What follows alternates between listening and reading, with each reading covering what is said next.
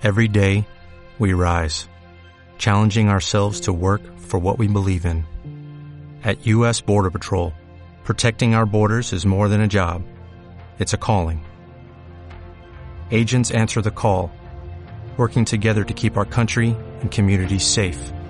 If you're ready for a new mission, join U.S. Border Patrol and go beyond. Learn more at cbp.gov/careers.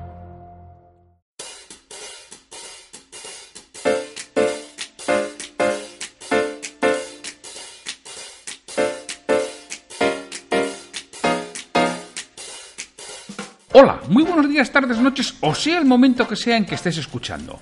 Soy Santiago Torre y esto es Liderazgo Comercial, un programa en el que vamos a hablar de todo lo que a ti, como responsable de ventas, te interesa oír. Un podcast para ayudar a directores comerciales, jefes de ventas, gerentes y propietarios de negocios en su día a día en aspectos comerciales y de liderazgo. Bienvenido. Antes de empezar, permíteme que te indique que trabajo con responsables de ventas y propietarios de empresa para que sus equipos comerciales consigan vender más y mejor con los mismos recursos. Luego, a través de formación y mentoría en productividad comercial y liderazgo. Si quieres formación de calidad para tu equipo comercial o mentoría para ti, me tienes en www.santiagotorre.com. Hoy es el martes 5 de marzo de 2019 y ya sabes que los martes en esta temporada tenemos una nueva historia o relato sobre ventas o liderazgo. La semana pasada hablábamos de Manu y Chema y su contratación de comerciales, así que esta semana nos toca liderazgo. Y eso vamos a hablar. Vamos a hablar de una, un relato sobre liderazgo o desarrollo profesional. Antes de comenzar, quiero recordarte que el próximo 4 de abril comienza una formación en abierto de ventas y que tienes toda la información que es presencial en formacionenventas.com. Y sin más, comenzamos.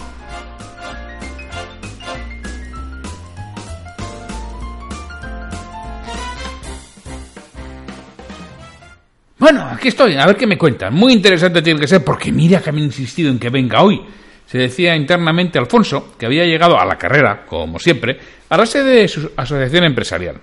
Alfonso es el propietario de una pequeña empresa de distribución de productos alimentarios, alimenticios y bebidas que ahora, y debido a la crisis, palabras textuales que él repite como un mantra una y otra vez con todo el que se cruza, debido a la crisis, está pasando por momentos muy delicados. Ha acudido a la convocatoria, por primera vez en mucho tiempo, de una formación que la asociación empresarial a la que pertenece ha convocado y ha insistido para que acudan. La sesión comienza como siempre. Alguien presenta al dinamizador y este cuenta sus logros, conquistas y títulos conseguidos, ¿no? Pues qué bien, piensa Alfonso. ¿Y a mí qué? ¿Puedes dejar de, de pavonearte y comenzar? Que tengo prisa. Esto no lo dice. Lo piensa internamente como muchos de nosotros pensamos cuando tenemos a alguien allí. No, venga, venga, tío, date prisa. Que esto... Venga, que, que, vaya rápido. Una vez hechas las presentaciones, Rosendo, que así se llamaba el formador, les dice que van a ir a otro lugar a continuar la formación y que bajen a la calle, que les están esperando los vehículos que les van a trasladar. Tras mucho murmullo, refunfuño y alguna chota, todos se fueron moviendo y bajando a la calle, donde se encontraron los coches. Y se encontraron con un Seat Panda de el año 85 y el, probablemente el primer Opel Corsa que, eh, que fabricaron en Figueruelas, en la planta esa de Zaragoza. Pero, ¿vamos a ir en estos coches? Dijeron varios de ellos a la vez. Yo en eso no me monte, imagínate que me ven, se llegó a oír. Bueno, espera, espera, que primero os voy a dar unos móviles para comunicaros por si alguno se queda parado, dijo Rosendo, a la vez que les acercaba unos móviles, bueno, pues lo mismo, que estaban hechos más o menos en la época de, de los coches. No sé si llegarían a ser ni GSMs o eran anteriores, a los Moviline aquellos que, que existían. Esta es una tomadura de pelo, ¿no? Empezó a decir ya Alfonso, en tono muy alto. No, no, en absoluto. Por cierto, coger los ordenadores para el curso de Inspector Rosendo, a la vez que entraba al portal a recoger unas cajas en donde estaban unos ordenadores. Bueno, ¿para qué te voy a contar? Unos ordenadores de estos de pantalla, pues por lo menos de 65 centímetros de fondo, pantalla de esta verde y negra teníamos un teclado que, que, vamos, que si se te cae en un pie, te tienen que cayolar hasta el cuello, por lo menos. Rieron varios de los asistentes, ya vale de bromas. ¡Vamos para arriba! Dijeron varios de ellos a la vez que subieran de nuevo a las clases. ¿Pero qué sucede? ¿A qué viene esta revolución? Preguntó Rosendo una vez que estaban arriba. No sé lo que pretendéis, pero está claro que nos tomabais el pelo. ¿Nos podéis explicar de qué va esto? dijo Alfonso dirigiéndose en portador del grupo. Muy sencillo. Ha quedado claro que ninguno quiere utilizar vehículos con los que se desplazaban en los 90. Llamar con lo que entonces eran móviles de última generación. O utilizar los ordenadores que entonces llegaban a costar casi un millón de pesetas. Pero sin embargo, muchos de vosotros seguís utilizando los conocimientos y habilidades que adquiristeis en aquella época y encima alguno hasta se jacta de ello, dijo Román, el presidente de la asociación. Me consta, continuó, que la mayoría de vosotros no ha puesto al día sus conocimientos de gestión empresarial, ventas o dirección de personas desde que todo eso que hoy rechazáis era lo último. Y por tanto, estáis tan obsoletos como esos coches, esos teléfonos móviles y esos ordenadores. Siguió diciendo ya con voz muy seria. Y alguno echa la culpa a la crisis de lo que sucede, tercio. Rosendo tomó la palabra para decir, vamos a empezar un curso de reciclaje y creo que todos vosotros debéis acudir. Os quedan muchos años de vida profesional por delante y os aseguro que si competís utilizando SEAT Panda, Nokia Cityman 200 o ordenadores con disquetera de 5 un cuarto, no tenéis futuro alguno. Y es lo que muchos estáis haciendo ahora en lo que a vuestros conocimientos empresariales se refiere. Continúo con su exposición, pero eso ya es otra historia. Quizá todo esto sea una exageración, o no. Pero es cierto que el mundo ha cambiado de forma drástica en los últimos 5 o 6 años y muchas personas no han actualizado sus conocimientos del mismo modo. Y os aseguro que es algo absolutamente esencial si queremos no solo competir hoy, que quizás nuestros conocimientos no están tan obsoletos, sino en un futuro, ya que la brecha va a ser cada vez mayor. La formación continua tiene que formar parte esencial de todo profesional que quiere ser competitivo. Y muchas veces no es suficiente ¿eh? con esas sesiones gratuitas que de vez en cuando nos dan.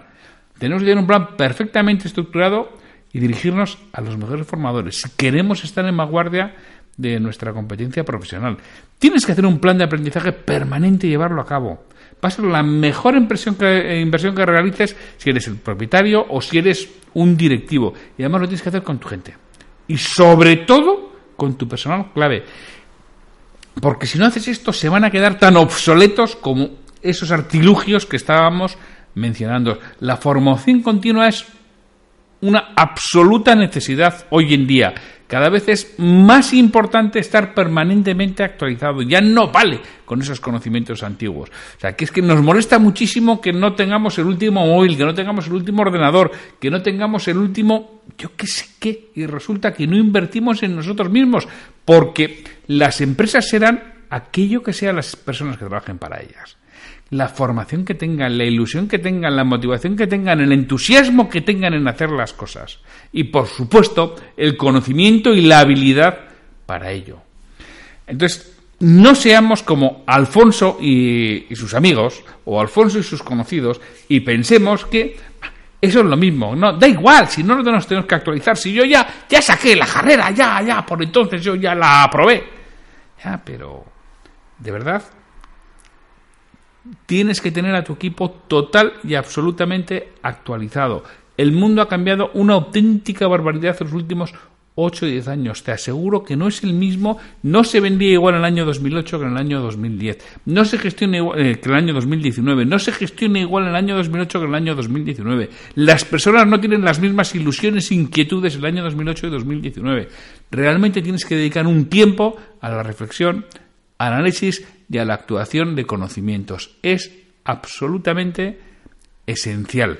Espero que este relato te sirva para tomar conciencia de la importancia que tiene la formación continua y sobre todo, mira, tienes todos los créditos de Fundae para poderlos utilizar para formarte tú y para formar a tu gente. No los desperdicies.